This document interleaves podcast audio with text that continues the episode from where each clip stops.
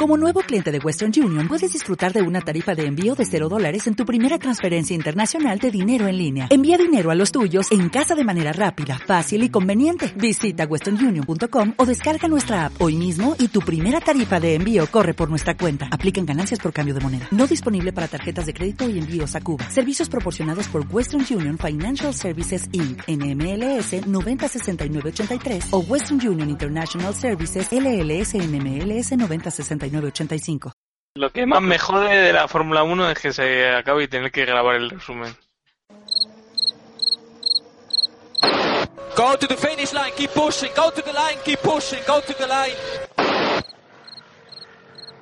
Ay, ay, ay, ay, ay. Why, why I can start the qualifying with low battery? Avanti Fer, avanti! I'm pushing, I'm pushing, don't worry. Don't worry, I'm pushing like a hell. Che pushing, bellissimo. Che pushing, che pushing, continua a spingere, fantastico direi, fantastico.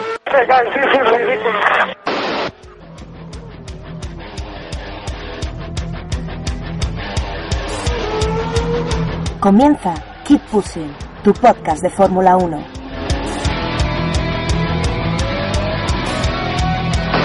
We have to remember these days. We have to remember these days. Fucking,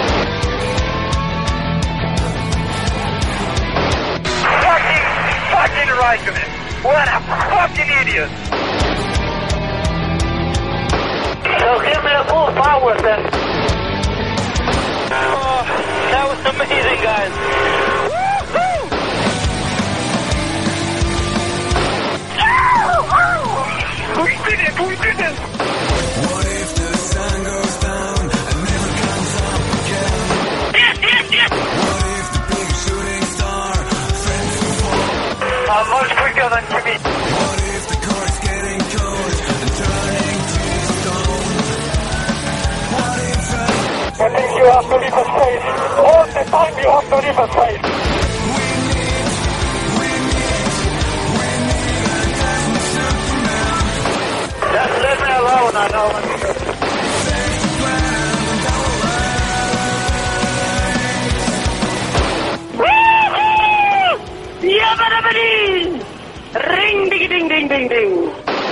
Todos y bienvenidos al capítulo 149 de Keep Pushing Podcast. Un capítulo el de hoy en el que vamos a resumir, repasar todo lo que ha sucedido en esta temporada 2014 de Fórmula 1. Una temporada que ha tenido un, un equipo claro dominador, pero que, bueno, por detrás eh, ha habido cosillas interesantes, ha habido una lucha por detrás de ellos y luego en la parte baja también eh, ha habido cosillas eh, interesantes. Hemos eh, retrasado la grabación de este, de este resumen de, de temporada eh, para intentar estar todos, eh, todos juntos en este, en este episodio de resumen, pero finalmente no nos ha sido posible y no queríamos retrasarlo más. Así que hoy Diego, lamentablemente, no, no está con nosotros, pero sí tengo por aquí al resto de colaboradores habituales. Está por aquí Héctor Gómez. Buenas noches, Héctor. Buenas, buenas noches. Está por aquí también Iván Guillán. Buenas noches, Iván. Muy buenas noches, Jacob. Y por último, pero no menos importante, está por aquí también David Sánchez de Castro. Buenas noches, David. ¿Qué tal? Buenas noches a todos. Y como dijo aquel futbolista, perdón por el retraso. Ya empezamos bien. Bueno, hoy, hoy tenemos muchas cosas. Seguramente vamos a tener un capítulo largo porque, eh, por resumir, vamos a repasar la encuesta que hicimos tanto a nuestros oyentes como a nuestros invitados eh, del programa a principios de temporada con sus apuestas para este año. Luego repasaremos eh, los 12 equipos de forma individual, los, perdón, los 11 equipos de, la parrilla 2014 de forma individual. E iremos metiendo por el medio algunos cortes de, nuestros invitados que, que, amablemente nos han grabado unos pequeños cortes resumiendo lo que les ha parecido a ellos la, la temporada 2014, muy interesantes. Luego repasaremos la encuesta que, os hemos hecho estos últimos días sobre vuestras opiniones eh, en general sobre la, la, temporada 2014 y finalmente haremos nuestras votaciones finales del Mundialito y, daremos eh, los, los, premios de final de temporada. Bueno, dicho esto, eh, vamos a empezar os voy a empezar pidiéndoos eh, un mm, resumen general, más que resumen, sensaciones que os ha dejado esta temporada 2014. Si os ha divertido, si os ha aburrido, eh, si os ha parecido apasionante o, cómo lo habéis visto en general. Eh, y voy a empezar por David, por ejemplo. ¿Cómo resumirías en pocas palabras esta temporada, David? Bueno, el titular es. A ver, el titular bruto es Mercedes se la saca, es así, porque el dominio ha sido absoluto.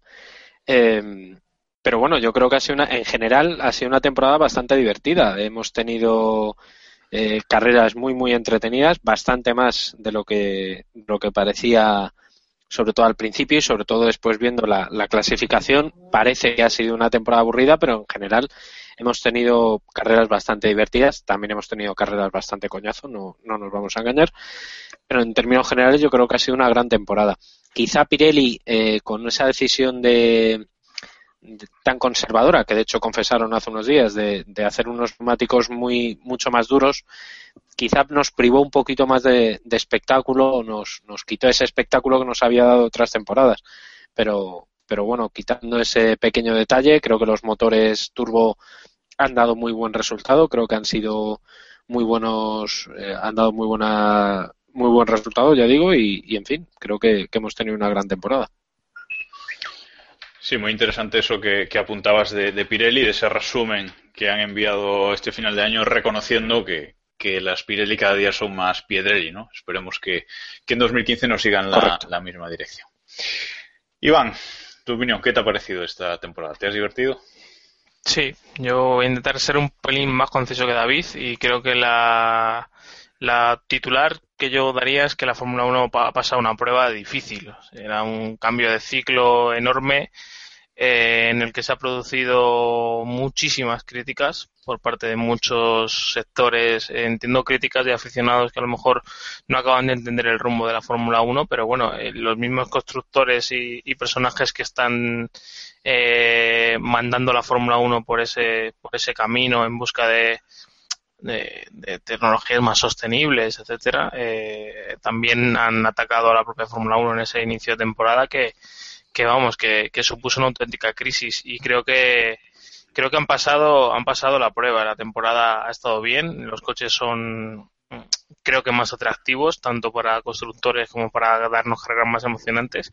A pesar de que como buen cambio de reglamento pues el equipo que ha dado con la tecla o el motorista en este caso yo creo que más que ha dado con la tecla se ha salido con la suya con, con bastante margen. Me queda en lo malo el, el tema de los dos equipos de, de Marussia y, y Caterham, que creo que no, no depende tan estrictamente de los de los nuevos motores y de, estos cambios de reglamento porque creo que al igual que HRT o Hispania eh, estaban destinados a caer porque eran equipos de, de Fórmula 1 de esa especie de segunda división, low cost o como lo queramos llamar. Como dirá después alguno de nuestros eh, invitados en, en, uno de sus audios, esta quizás ha sido una temporada más de motores que de otra cosa. Evidentemente Mercedes ha acertado con muchas más cosas que, que el motor en el coche de este año, pero no sé si podíamos calificarlo así, Héctor. Sí, yo también voy a ser un poco más conciso que Iván y que, David, pero... Nos vamos a quedar sin podcast al final de tan concisos que... no, es que Iván ha dicho, voy a hacer conciso y bueno, aquí estaba esperando.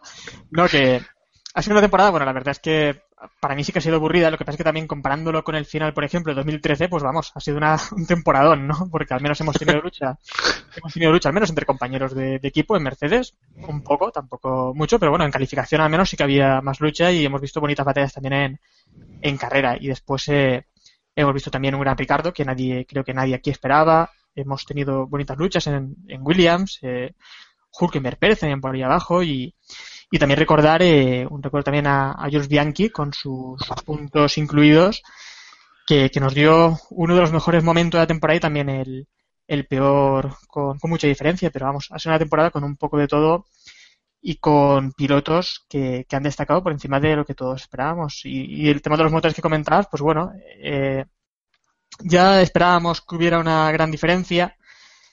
Mercedes ha destacado bastante, pero bueno, también hemos tenido ahí también hemos tenido los hermanos, los hermanos. a Ricardo eh, haciendo alguna victoria y, y sobreponiéndose a otros equipos que en principio eran superiores y bueno, ha divertido la cosa y ya me callo. No, no, si puedes, eh, si puedes extenderte todavía un, un poco más si quieres. Bueno, eh, es cierto que yo tengo que confesar que en la encuesta he votado que me ha parecido una temporada normal, pero ahora con lo que estabais diciendo y repasando un poco, un poco mejor la, la temporada, he de confesar que sí que, que sí que ha sido una temporada divertida, ¿no? Quizás ese, ese voto que, que he hecho. Nosotros no- tampoco no somos, somos objetivos, ¿no? Somos como fans de la Guerra de las Galaxias a, la que- a los que les gusta el, el episodio 1 y estas cosas, ¿sabes?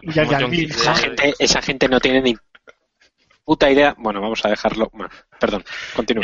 Va el primer, el primer taco de la noche, venga. Eh, no, decía que, que es eso, que, que quizás ha sido una, una temporada más divertida de lo que de lo que se pueda ver simplemente valorando el dominio de, de Mercedes, ¿no? Porque empezamos el año con esa victoria de, de Rosberg por el abandono de, de- Hamilton. Luego vinieron cuatro victorias seguidas de, Hamilton, que parecía que, que se establecía como el primer piloto de, de- de Mercedes definitivamente. Luego volvería a atacar Rosberg en, en Mónaco y luego en Canadá nos llegaría esa victoria de, de Daniel Ricciardo, inesperada por, por muchísimos, eh, que bueno, que, que, que ya iría un poquito más de aliciente. Luego ganaría otras dos veces Daniel Ricciardo y luego sí que en la recta final de temporada Hamilton fue bastante apisonadora. Y aún así eh, Rosberg con sus, eh, con sus poles eh, nos hizo nos hizo tener eh, emoción. Y como decía como decía Héctor eh, por lo menos este año llegamos a la última carrera eh, con el mundial en juego no cosa que, que el año pasado con esas eh, ocho o nueve victorias eh, seguidas de Vettel no, no pudimos tener esa, esa emoción al final Sí, bueno, aunque también hubo un momento en el que casi parecía que iba a ser como el tema Vettel, ¿eh? lo que pasa es que hubo más lucha en pista, pero eh, tras Bélgica, Hamilton la remontada ha sido también bastante fuerte, ¿eh? sin dejarle casi margen a, a Rosberg. Sí, pero bueno, Bélgica, pero hasta Singapur, eh, Rosberg llegaba, eh, llegaba líder todavía del, eh, del Mundial. Luego, como digo, con esas poles y sus segundos puestos no se separaba tanto, pero sí es cierto que, que ya Brasil, Abu Dhabi, sí que se vio que, que quizás sería Hamilton campeón, pero bueno. Eh, aún así, la última carrera, muchos la vivimos con tensión, ¿no, David? Porque tú confesabas ese día que, que tenías ese gusanillo antes de empezar la carrera, ¿no? Sí, hombre, y yo creo que como yo todos, ¿no? Creo que fue una carrera tensa, sobre todo por lo que por lo que parecía que podía pasar y al final, bueno, pues parece que no, no ocurrió. Hombre, los problemas de Rosberg también le quitó mucha tensión a la carrera. Imaginad lo que podría haber sido al contrario. Bueno, donde, sí que, donde sí que no hubo tensión fue en el, en el Mundial de, de Constructores, evidentemente.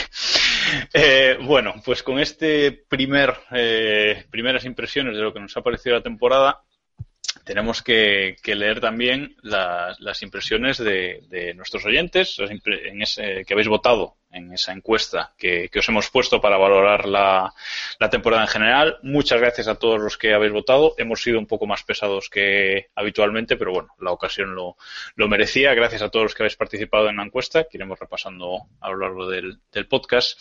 Y en cuanto a la primera pregunta, que es precisamente cómo habéis, eh, cómo ha sido la temporada, si os ha gustado o no, la respuesta mayoritaria ha sido normal. Un 48% habéis votado que os ha parecido una temporada pues normal, ni demasiado divertida ni, ni demasiado aburrida. Pero la segunda opción, con el 37% de los votos, es que ha sido divertida, ¿no? O sea que se, se ha inclinado mucho más la balanza, pues eso, una temporada pues divertidilla. Quizás podríamos dejarla directamente en divertidilla, ¿no? Porque, porque bueno, más o menos a todos pues sí que ha tenido sus, eh, sus momentos. Bueno, y ahora, si queréis, eh, nos reímos un poco. Repasamos la, la encuesta de los oyentes que hicimos a principios de año, de esas eh, apuestas, ¿qué os parece? Correcto. Sí, sí, los Hornets, los Hornets. Ok. Los Hornets, sí, claro. Vamos. correcto. Piloto, la primera pregunta que hacíamos en esa encuesta era que quién creíais que sería campeón del mundo en, en 2014. ¿Qué pensáis que han votado? Venga, ronda rápida, David. Hombre, imagino que Hamilton, ¿no? Venga, venga, ronda rápida. Hamilton, Hombre, David, Eh, yo creo que Hamilton, sí, pero Iván. Yo puse a Rosberg porque soy un vacilón. No por otra cosa. Vale, pues nuestro, nuestros oyentes votasteis que el campeón del mundo iba a ser Hamilton y Alonso. Parece ser que a título compartido porque 32% y exactamente los mismos votos para cada uno de, de los dos. Hostia, ahora re- no, es que recuerdo que yo dije que iba a perder Alonso el mundial en la última carrera por la doble puntuación. Recuerdo que, que dije, es verdad. Que una lucha de los dos pilotos por, por el título. Y casi, casi. Los que votasteis por Fernando Sí. Alonso, incluido un servidor, pues os lucisteis bastante. Eh, equipo campeón del mundo. Aquí ya no os voy a preguntar porque aquí sí que sí que ha sido aplastante la, la apuesta.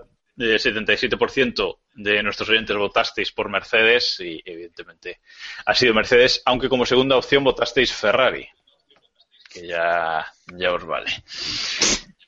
Rookie del año. Eh, en aquella ocasión, evidentemente, solo teníamos a tres: Ericsson, Kvyat y Magnussen. ¿Quién pensáis que, que han Hombre. votado? ¿David? Magnussen por goleada. ¿David? Yo creo que Magnussen. Sí, sí, sí, sí. ¿Iván? ¿No? Sí, supongo que sí. No vale mirar, ¿eh? 86% de los votos fueron, evidentemente, para Magnussen.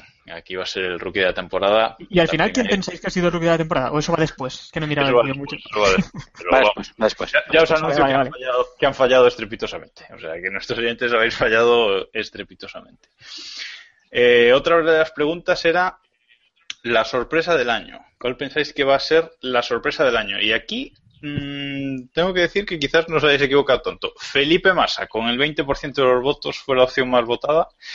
Y la segunda opción más votada fue Valtteri Bottas con el 18% de los votos. Aquí estaba la cosa muy repartida. Nadie contó con el coche, ¿no? No sé si qui- quizás era una buena apuesta, ¿no? Felipe Massa, mm, bueno, puede que haya sorprendido incluso con esos podios con, con Williams, ¿no? Sí, Hombre, yo diría que sí. Venía de Ferrari de a no hacer nada. Eh. Tampoco, tampoco es la opción que habéis elegido al final de temporada, también os lo adelanto, pero bueno, ahí quizás habéis acertado un poquito más el, tiro. Eh, también os preguntábamos cuál sería la decepción del año. Y aquí habéis, eh, yo diría que acertado, porque habéis votado con un 17% de los votos, opción más votada, también ha estado muy repartido, a Sebastian Vettel y la segunda con el 15% a Red Bull. En el caso del equipo no tanto, pero en el caso del piloto sí que, Sí, que habéis dado Eh, En la época en la que la hicimos, eh, acuérdate de lo que decía la gente y incluso gente dentro de la Fórmula 1 que decía que vamos, que Red Bull estaba hundido, que no iba a hacer nada y al final miras el mundial y dices, bueno, ¿dónde estaba aquel equipo de la pretemporada de Red Bull que no podía hacer nada? Porque Lotus sí que se ha quedado ahí, pero Sí, sí, sí, sí, efectivamente. Pero bueno, lo de Sebastián Vettel quizás sorprenda un poco más, no sé. Eh, también os preguntábamos, escoge tres equipos que van a destacar esta temporada. El 98% votasteis por, por Mercedes, ahí no, no hay duda. Luego la segunda opción más votada fue Ferrari, os habéis lucido. Y la tercera eh, más votada fue Williams, que ahí sí que sí que habéis acertado bastante el, el tiro. Evidentemente, Red Bull eh, no, no habéis puesto muchos votos. Ferrari tiene el 66% y Williams en 52%, que no lo, que no lo había dicho. Eh, y ahora voy rapidito porque ya son eh, muchas preguntas que son similares. Eh, posición de Fernando Alonso en el Mundial. Opción más votada, primero. Ahí queda eso, 33% de los Fe- votos. posición de Sebastián Vettel en el Mundial. Eh, tercero, 26% de los votos. Vale. Meh. Meh. ¿Eh? Mejor equipo con motor Mercedes, evidentemente Mercedes, 95% de los votos. Mejor equipo con motor Ferrari, Ferrari, 100% de los votos, no era difícil esta tampoco. Mejor equipo con motor Renault, Red Bull, con el 76% de los votos, tampoco ha habido sorpresa aquí. Mejor piloto de Red Bull en el Mundial, esto sí que es interesante. Sebastian Vettel con 94% de los votos. Ahí está el Lownet. Mejor piloto de Mercedes en el Mundial, Lewis Hamilton, con el 52% de los votos. Casi, casi igualado esto aquí. bien. Mejor piloto de Ferrari en el Mundial, Fernando Alonso, con el 90% de los votos. Mejor piloto de Lotus en el Mundial, Romain Grosjean, con el 94% de los votos. Aunque aquí, bueno, esto, en fin. Mejor piloto de McLaren, eh, votasteis a Baton, con el 59% de los votos, o sea que Baton el, el mejor. Mejor piloto de Force el Mundial, Hulkenberg, el 91% de los votos. Ha sido así. Mejor piloto de Sauber, Adrián Sutil, con el 67% de los votos. Esto no sé ni cómo está la clasificación por debajo. No sé si esto es ha cumplido o no. Supongo que sí, sí, por delante de, de Gutiérrez. Vale. Pero vamos, que tampoco. Mejor Sí, piloto de. Toro Rosso. Mejor piloto de Toro Rosso. Jean-Éric Bernier, con el 77% de los votos. Que, en fin. Mejor piloto de Williams, Felipe Massa, con el 53% de los votos. Aquí también os habéis lucido. Mejor piloto de Marussia, Jules Bianchi, con el 89% de los votos. No sé, estos 10 que habéis votado por Chilton, en fin. David. Mejor piloto de A Caterham mí no en me el. Mejor piloto de Caterham en el Mundial, Kamui Kobayashi, con el 92% de los votos. Y ya terminamos, que la última pregunta que os hacíamos es ¿cuántos coches terminarían la carrera de Australia? Aquello que se decía en aquel momento que, que bueno, que iba a haber muchísimos abandonos, que no sé qué, bueno, el 20%, la opción más votada fue que 12, eh, que 12 coches eh, acabarían aquella carrera. Aquella carrera la acabaron mm, 13 coches. Bueno, 14 en realidad, pero descalificaron a, a Ricciardo después, o sea que no, no estuvisteis tan lejos. Bueno, y ahora... eh, Una, una encuesta cortita, ¿eh? Así sí, sí, rápida. sí, y- pues Muy radiofónica. Sí, sí, sí. muy radiofónica, sí, sí, sí. Ahora vamos a despertar a los que se han dormido Bueno, y... ahora, ahora los que os habéis dormido, volved, volved, porque vamos Sí. a, ahora a repasar a los eh, seis peores equipos de este, de este año 2014 y para ello eh, vamos a empezar dejándos un corte de Albert Fábrega eh, en el que bueno nos va a resumir lo que ha sido la... Presenta, presenta quién es Albert Fábrega, que igual nuestros oyentes no lo conocen. Venga, preséntalos tú, te voy a dejar que los presentes tú, que has sido quien ha contactado con ellos. Hola, bienvenidos a mi jardín. Bueno, eh, Al- Albert Fábrega es periodista eh, de TV3. No, no, Albert, pues eso, Albert Fábrega es periodista de TV3 y, y compañero y buen amigo, y además es uno de los responsables de la F4 española. Vale, Joder. pues ahí, ahí va su opinión después de hablar tanto yo. Para mí el Mundial 2014 de Fórmula 1 ha sido un mundial de motores y es que la supremacía demostrada por Mercedes ha sido el factor clave sobre el cual se han desarrollado todos los eh, resultados de esta temporada. En equipos, Mercedes ha estado muy bien, ha sabido mantener un, mano- un monoplaza dominante durante toda la temporada y en todas las- las diversas condiciones en las que se ha encontrado el Mundial de Fórmula 1, ah, se han adaptado bien, han trabajado bien en equipo, han evolucionado en la buena dirección siempre el monoplaza y además les han permitido a sus dos pilotos llegar al final de temporada con opciones de título. Hamilton lo ha conseguido, es para mí el hombre que más, lo- más ambición ha puesto, que más ganas tenía, que con más garra y con más intensidad ha salido en cada una de las carreras y por tanto para mí es el auténtico merecedor. Me ha sorprendido gratamente Rosberg, rápido en el qualifying, incluso en algunos momentos de la temporada ha sido capaz de poner nervioso no solo dentro, sino también fuera de la pista a todo un Hamilton. Decepciones. Ferrari no han estado a la altura, siguen teniendo un monoplaza que a veces en lugar de evolucionar ha involucionado. Raikkonen no ha estado ni mucho menos a la altura de lo que se espera de un campeón del mundo como es el eh, finlandés. Mm, Me ha gustado Ricciardo, me ha gustado la capacidad de reacción de Red Bull por los problemas que ha, ha sufrido con la falta de preparación y la falta de potencia y evolución del propulsor Renault. Me ha gustado mucho Kvyat, no me ha gustado para nada todo eh, lo que ha envuelto al tema económico y que finalmente se ha llevado por delante a Caterham y a Marussia, pero es que además ha puesto en una situación difícil a Lotus, a Sauber o a Force India lo más triste de toda la temporada, sin duda, el accidente de Jules Bianchi. Esperemos que el 2015 pues, nos lleve una Fórmula 1 más segura, eso siempre por delante de todo, más emocionante, más igualada y, sobre todo, más competida. Bueno, pues vamos a empezar a hablar entonces de Caterham. Eh, el equipo que ha quedado último en el Mundial con cero puntos, por detrás de, Sauber también con, con cero puntos.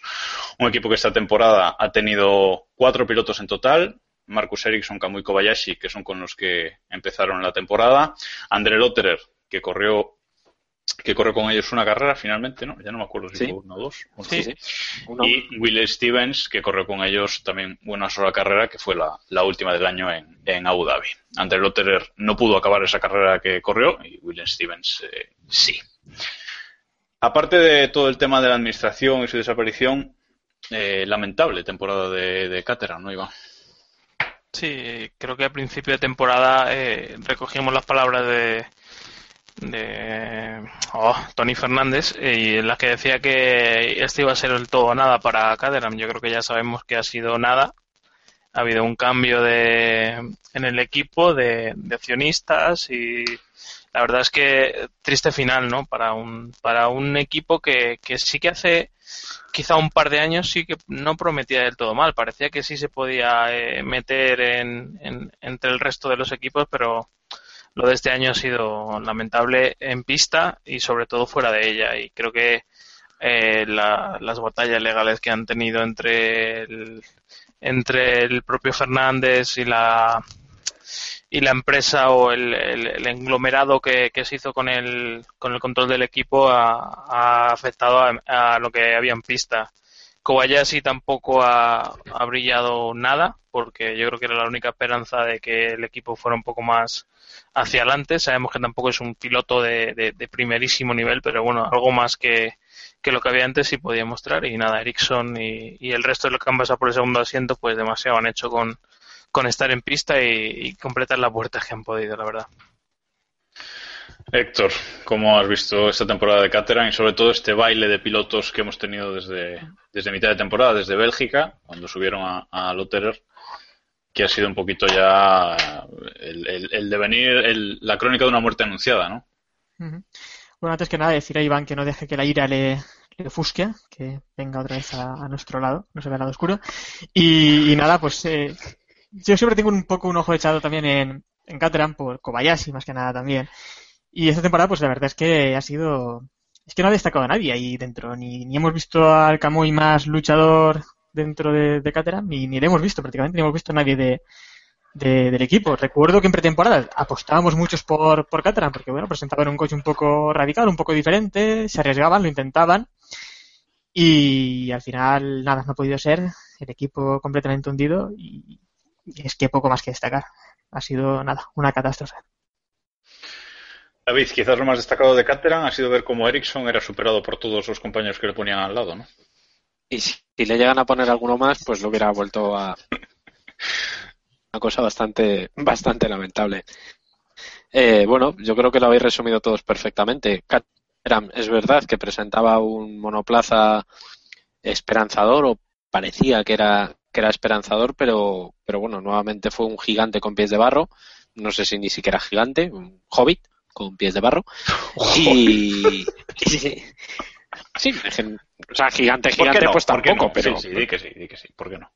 un hobbit con pies de barro, correcto. Y, y bueno, yo creo que lo más destacado de, de Caterham, o por lo que más casi le recordaremos, es porque dejó rodar a, a Roberto Meri en esos libres, que lo hizo, bueno, razonablemente bien, y poco más. Y la verdad es que para, para cómo está ahora mismo, cómo acabó la pasada temporada, pues casi mejor que, que desaparezca y, y esos esas instalaciones y esas piezas puedan ser aprovechadas por otros equipos, sinceramente.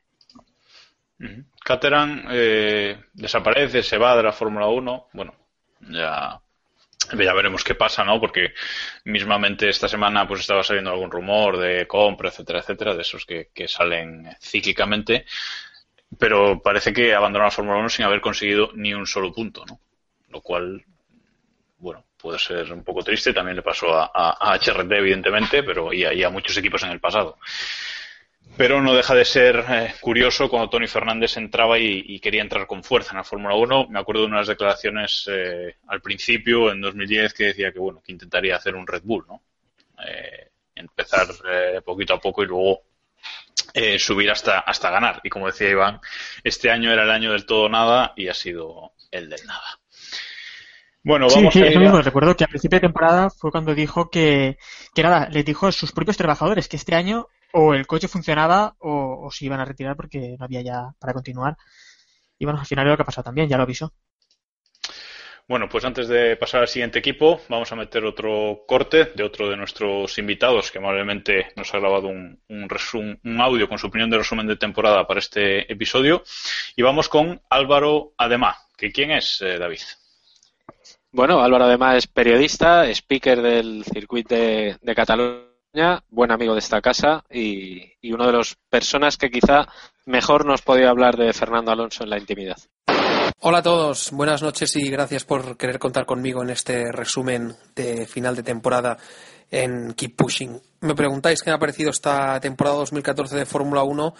Bueno, la verdad es que ha sido un año un poco descafeinado, un año que empezó con monoplazas que no hacían ruido, mucho menos del que, del que había antes, eh, con cambios delante, tras cuatro años de dominio aplastante de Sebastian Vettel y, y, Red Bull, pero con un equipo que ya de entrada vimos que sería el gran dominador de esta temporada, en este caso Mercedes, con lo que la gracia de que Red Bull dejara de ganar se diluyó rápido, porque rápidamente vimos que o Lewis Hamilton o Nico Rosberg sería quien se llevarían este campeonato del mundo, como al final así ha sido, aunque vaya, hemos tenido que esperar hasta la última prueba, eh, cosa que en algunos compases de la temporada pues no parecía que, que, tuviese que ser así.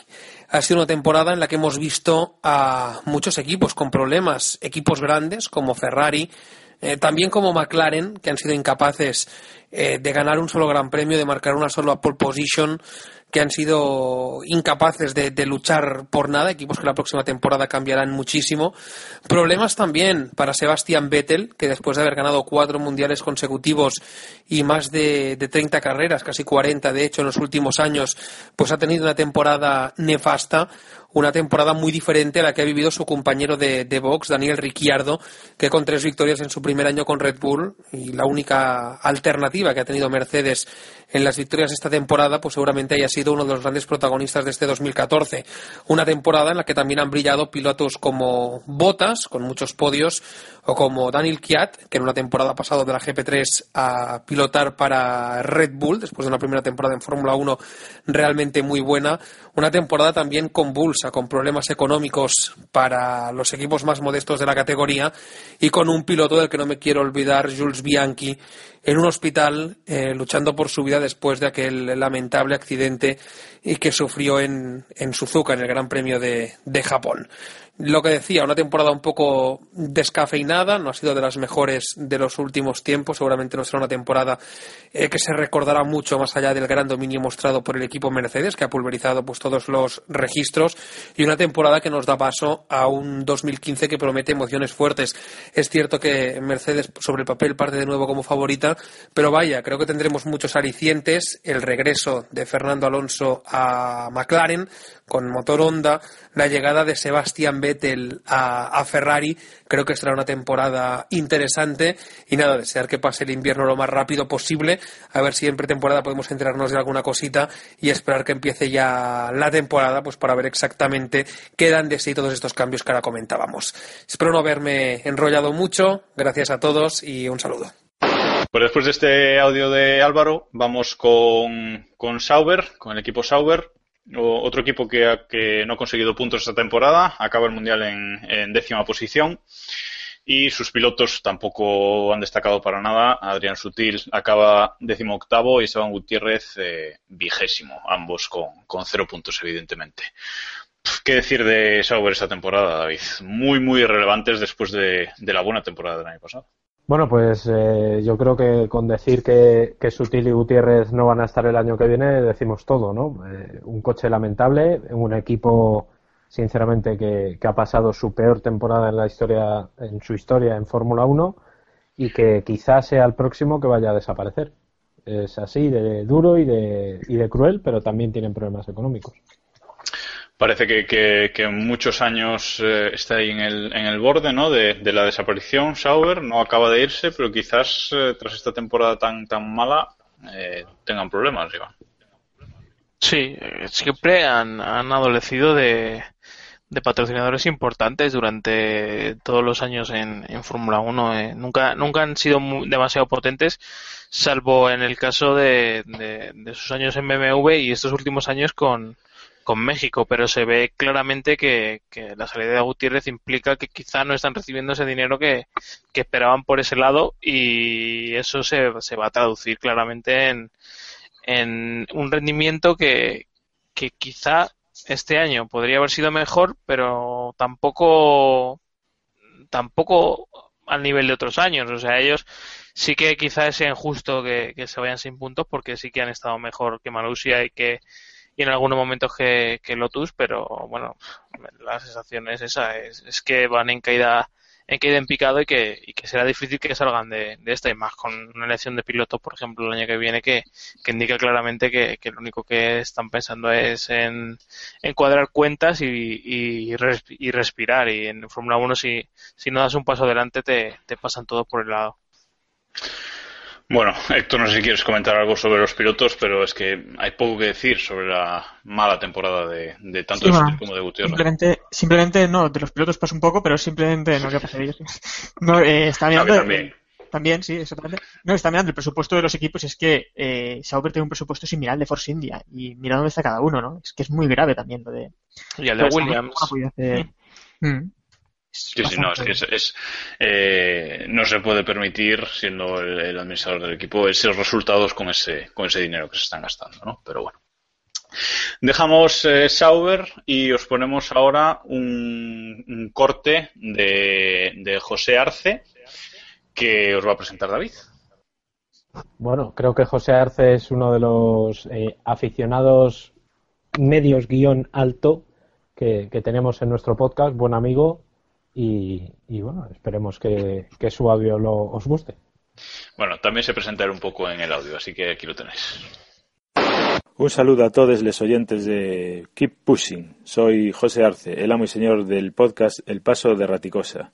Me han pedido que dé mis opiniones sobre esta temporada y bueno, como todas, tiene sus cosas buenas y sus cosas malas. Entre las cosas buenas, por supuesto, la victoria de mi piloto preferido, Lewis Hamilton, en el Mundial. También para mí es algo bueno la, el desarrollo que han tenido las nuevas unidades de potencia, cómo han ido ganando caballos y cómo la fiabilidad ha sido mucho mejor de lo que todos esperábamos, demostrando una vez más que los ingenieros que trabajan en la Fórmula 1 son lo mejor de lo mejor. Dentro de las cosas malas pondría a Ferrari, por supuesto, que es otra de mis debilidades, y la poca competencia que ha tenido Mercedes en pista, y sobre todo la actitud de Bernie Eccleston y CVC Capitals, que lo único que les preocupa, evidentemente, es llevarse la pasta. Por ello y por todo, voy a hacer con CVC Capitals y Bernie Eccleston lo que deberíamos haber hecho hace tiempo, tirarlos por el retrete.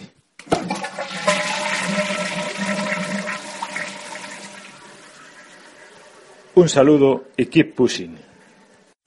Ahora vamos a hablar de, de Marusia. Eh, un equipo que esta temporada ha conseguido sus primeros dos puntos eh, desde que está en la Fórmula 1, eh, o bueno, desde que ha estado, quizás deberíamos decir, dos puntos que consiguió esta temporada Jules Bianchi en Mónaco, si no me corregís. Y que bueno, que lamentablemente ha tenido un final de temporada muy duro por ese accidente de, de Jules, por el que todavía está convaleciente. Y que bueno, que ha sido una temporada que no parecía mala del todo de, de Marusia, terminando ahí por encima de, de Sauber y Caterham, pero quizás, eh, pues eso, lo sucedido en Japón ha manchado todo, todo un poco, ¿no? Y se va a recordar quizás esta temporada de forma muy distinta a lo que muchos querríamos, quizás, ¿no, Héctor? Sí, eh, se ha manchado muchísimo la temporada que podría haber sido buena por eso, porque eh, se los, los primeros puntos en Mónaco. Eh, recuerdo que incluso con penalización incluida de unos 5 segundos. Y, y lo que podría haber sido una buena temporada para Marussia, pues ha terminado como ha terminado con muchos problemas también de financiación y. y, y a pesar de esos. Bueno, este parece el episodio maldito, pero bueno, vamos a seguir a pesar de los problemas de, de audio que acaba de tener eh, Héctor.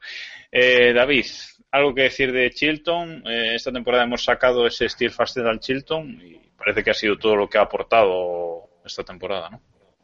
Eso y, algo de dinero. No digo todo porque parece ser que no, no ha pagado como debería, pero pero bueno, eh, creo que Marusia, lo dije ya hace tiempo, me recordaba cada vez más a la escudería Simtec, la trágicamente recordada escudería Simtec, que, que era la que estaba Roland Ratzenberger, el, piloto fallecido dos días antes de Ayrton Senna. y es lamentable, pero es así. Creo que es un equipo que potencialmente tenía muy buena pinta, sobre todo por, por bueno, por ese dinero de, de, Rusia en general. Y, y, en fin, pues una pena que haya acabado así. Iván, ¿qué decir de la, de la temporada de Marussia? Porque tras el accidente de, de Bianchi parecía también que, que iba a, a debutar eh, Rossi. Nunca llegó a debutar, estuvo eh, en dos ocasiones a punto de debutar esta temporada, no lo consiguió y bueno, finalmente el equipo parece que desaparece definitivamente en una temporada que, insisto, ha sido su mejor temporada en la Fórmula 1. Sí, como comentabais, un, triste y cruelísimo eh, desenlace. O sea, eh, ni Marussia merecía terminar así, por en, hablo en términos deportivos, financieros y, demás, eh, porque habían hecho un buen trabajo. Eh, yo creo que si ponemos en una balanza a Sauber, Ferrari y Marussia en los tres equipos clientes de, de Ferrari, eh, Marussia no, no, me cabe la menor duda de que ha hecho mucho mejor trabajo que, que los otros dos en cuanto a, a sus condiciones. Y si decimos que no merecía Marussia terminar así, eh, vamos, eh, no se me ocurre mejor, o sea, la, la, la misma frase para, para, de, para hablar de, de Bianchi. O sea, me parece que justo en ese momento en el que eh, ya parecía perfectamente maduro y en el, y en el punto de, de, calidad ya para, para dar el salto a un grande, habiendo mostrado con resultados en Marussia algo que era dificilísimo de, de pensar que un, que un, piloto pudiera puntuar con un Marussia. Eh, yo creo que, vamos, eh, me, me, resulta difícil pensar que, que incluso los, los, mejores de la parrilla eh, pudieran hacerlo porque es algo que es complicadísimo en, en cuanto a condiciones y demás. No, no, es, no vale solo con el talento y Bianchi lo logró en Mónaco. Pues eh, ese final que, que ha terminado con, con su carrera de, deportiva pues es, es tristísimo y, y bueno, no hay más que pensar que, que, bueno, que podrá salir adelante en cierta manera y, bueno, y volver a, a vivir una vida más o menos completa o, bueno, lo que lo que mejor sea posible en sus condiciones. No somos ninguno médico, yo creo. Sin duda es el, es el punto más negativo de esta temporada 2014 que nos ha dado grandes momentos y también algunos muy malos, sobre todo este de, de Jus Bianchi. Vamos ahora a escuchar un audio de, que nos ha enviado Sergio Marcus, que nos presenta David. Bueno, otro de esos, entre comillas, aficionados, porque Sergio Buen tiene amigo, bastante ¿no? experiencia. ¿El qué? ¿El qué? Buen amigo también, ¿no?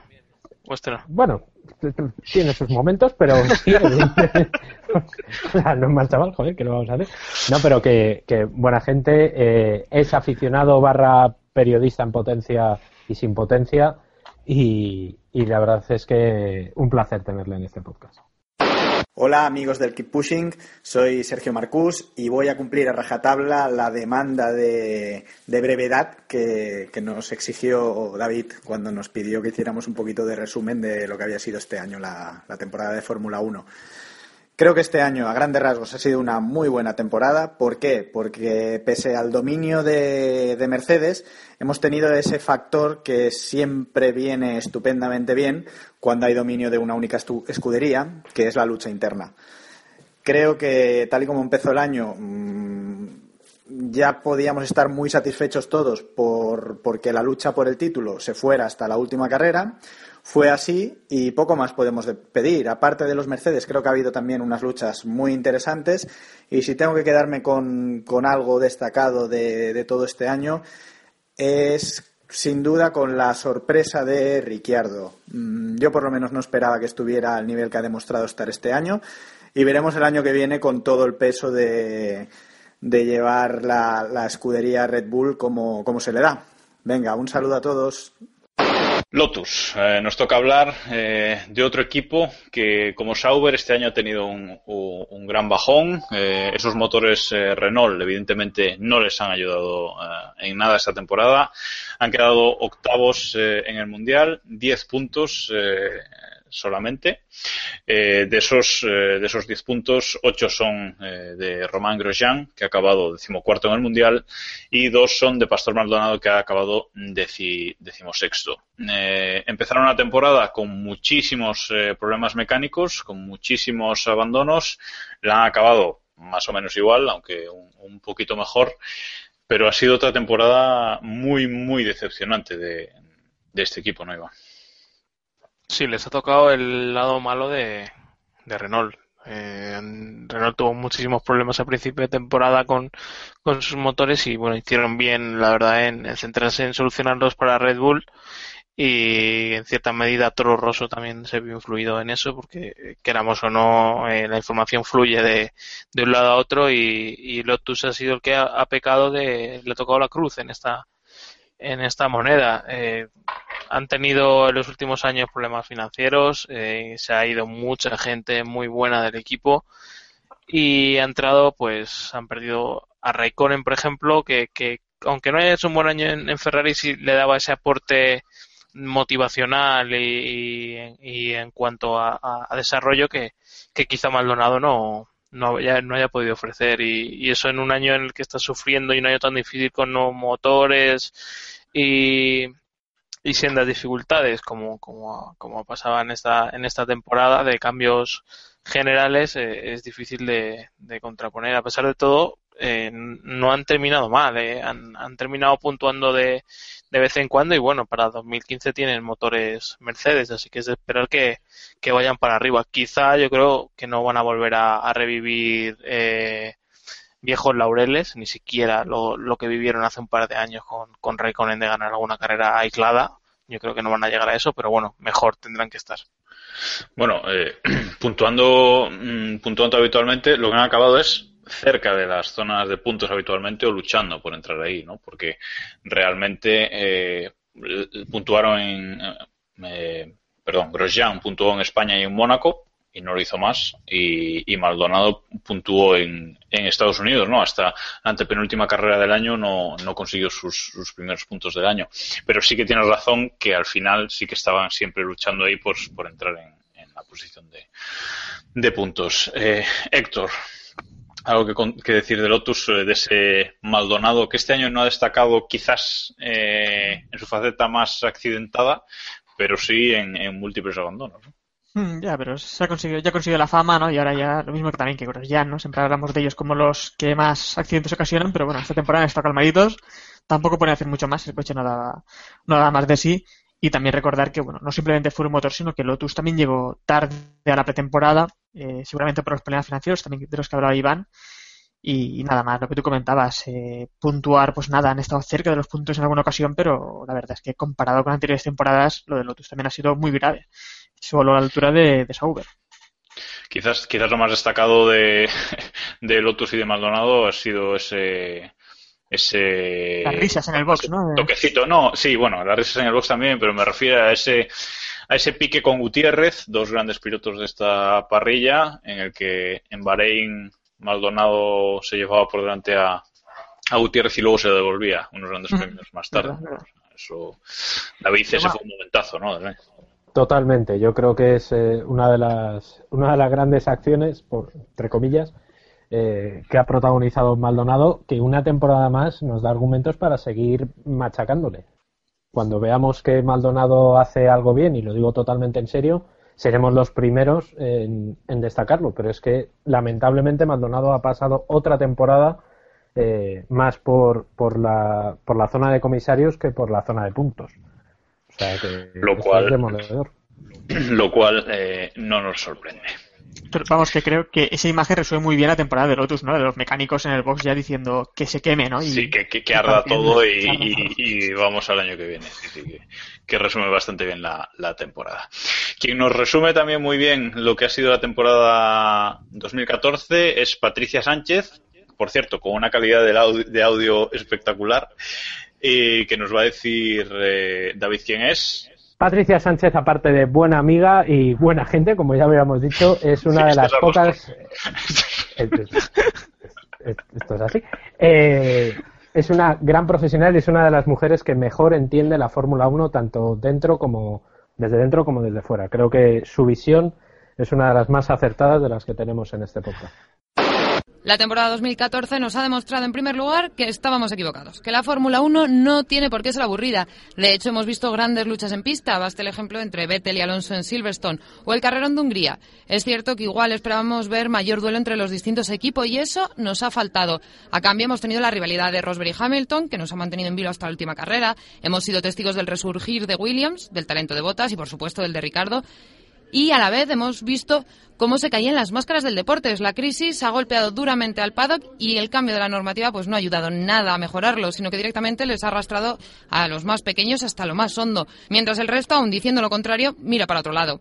Nos ha faltado un mejor rendimiento de los equipos como Lotus, que han pasado de Hero a Zero, o el paso delante de Ferrari, que parece que tienen un caballo cojo en vez de uno rampante. Nos ha faltado, como decía, una lucha directa entre los equipos en pista y lo que es más importante, nos ha faltado la seña característica de este deporte, que es el sonido. Si bien parece que las críticas se han diluido, han servido para sentar las bases y además para ser conscientes de que hay un problema real.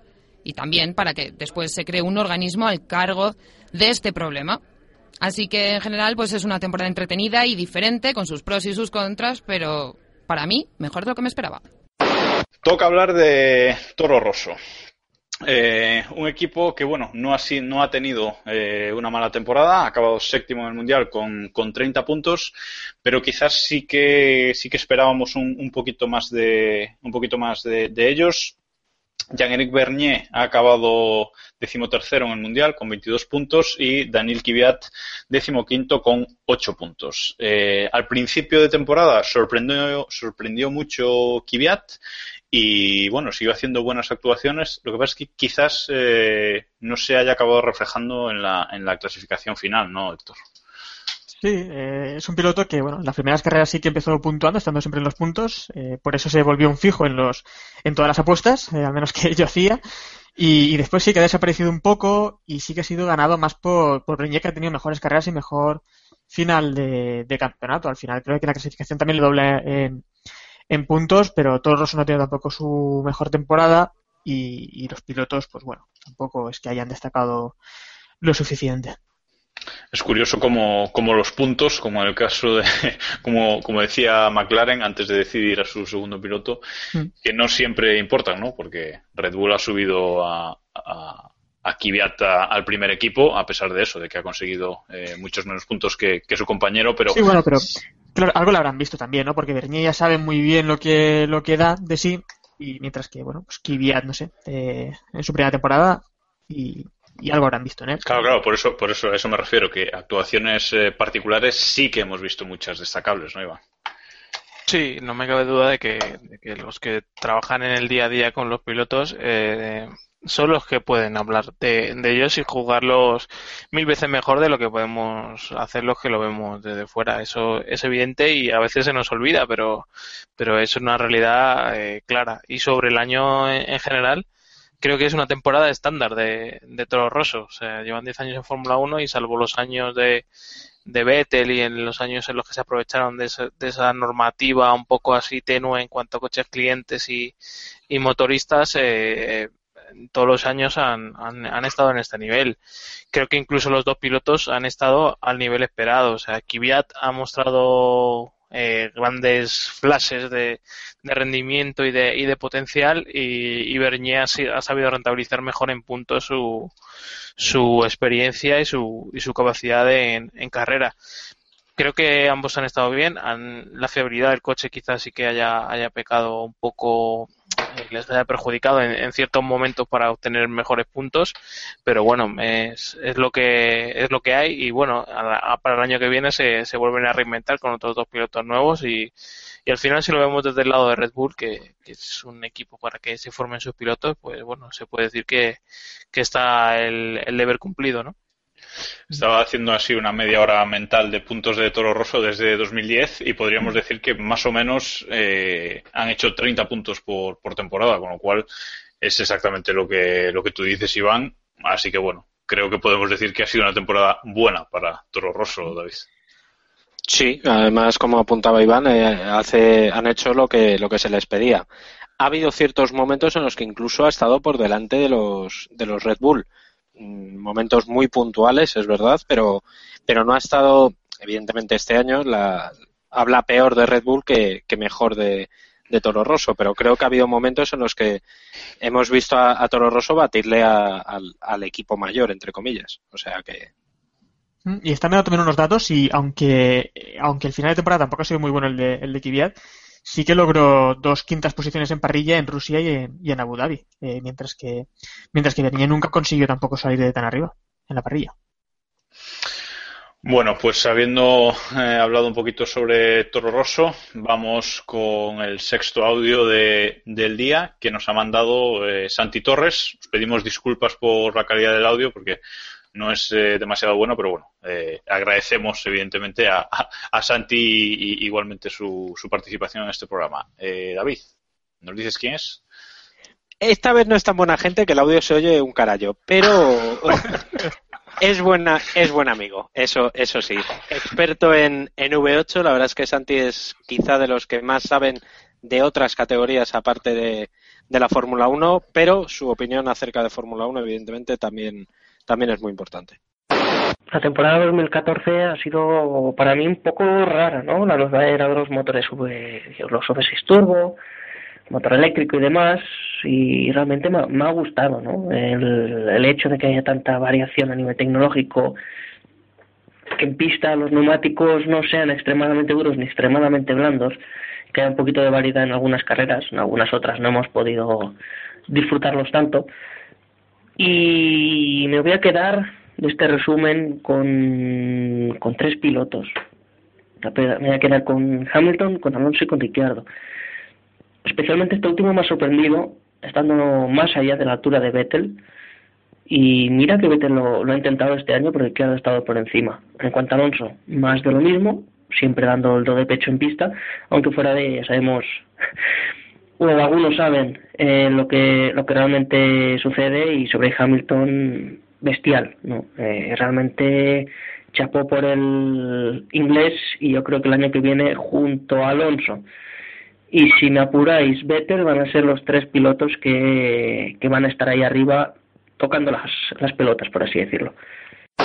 Toca hablar de Force India en este, este último de los, eh, estos seis primeros equipos de los que estamos hablando. Force India en una temporada que no ha sido mala, eh, quizás eh, no han cumplido su objetivo, que era ser quintos, cuartos, según las declaraciones de principios de temporada, han acabado sextos en el Mundial, con 155 puntos.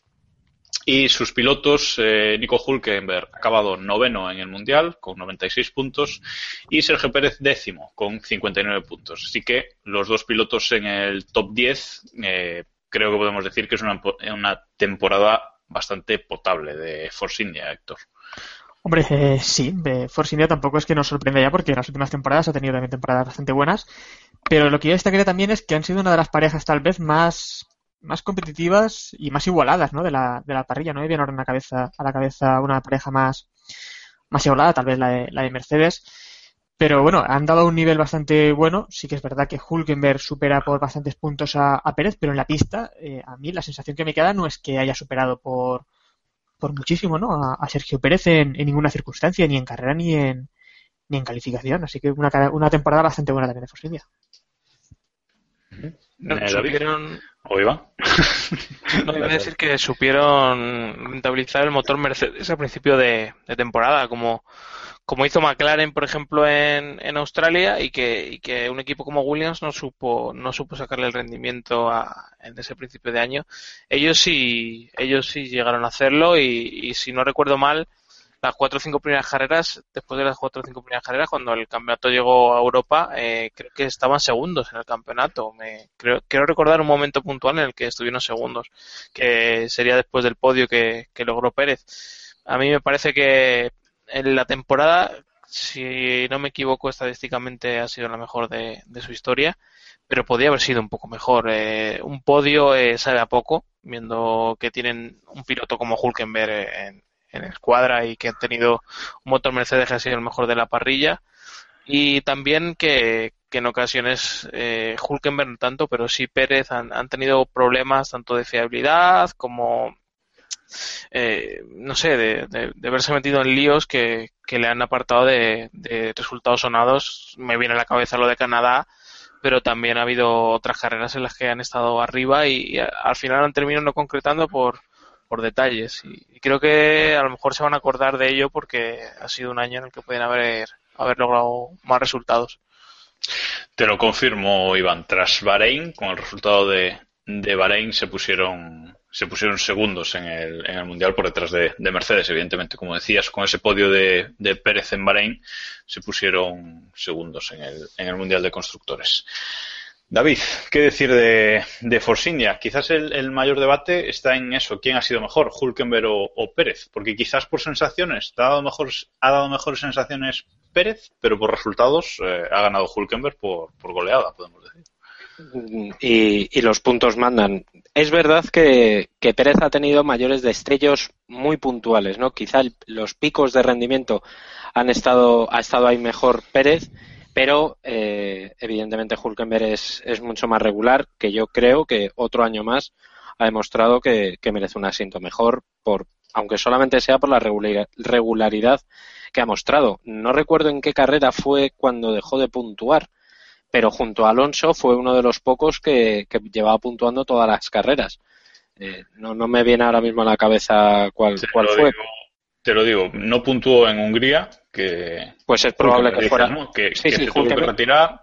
Luego en Bélgica hizo un punto, en Italia volvió a dejar de puntuar, dos puntos en Singapur, cuatro en pues Japón, creo que fue... Estados Unidos cero, o sea que sí que por ahí creo que fue en Hungría. Entonces, yo creo que para un equipo, para un equipo como Force India, que vive de, esos puntos, de ser, pues eso, del décimo al sexto, que quizá es una posición razonable para Force India, creo que Hulkenberg es un baluarte eh, digno y que más quisieran muchos equipos de arriba tener a un piloto tan regular como, como los Hulkenberg. Bueno, pues eh, acabado con este primer bloque de, seis equipos, eh, vamos a descansar un poquito. Estás escuchando Keep Pushing, tu podcast de Fórmula 1.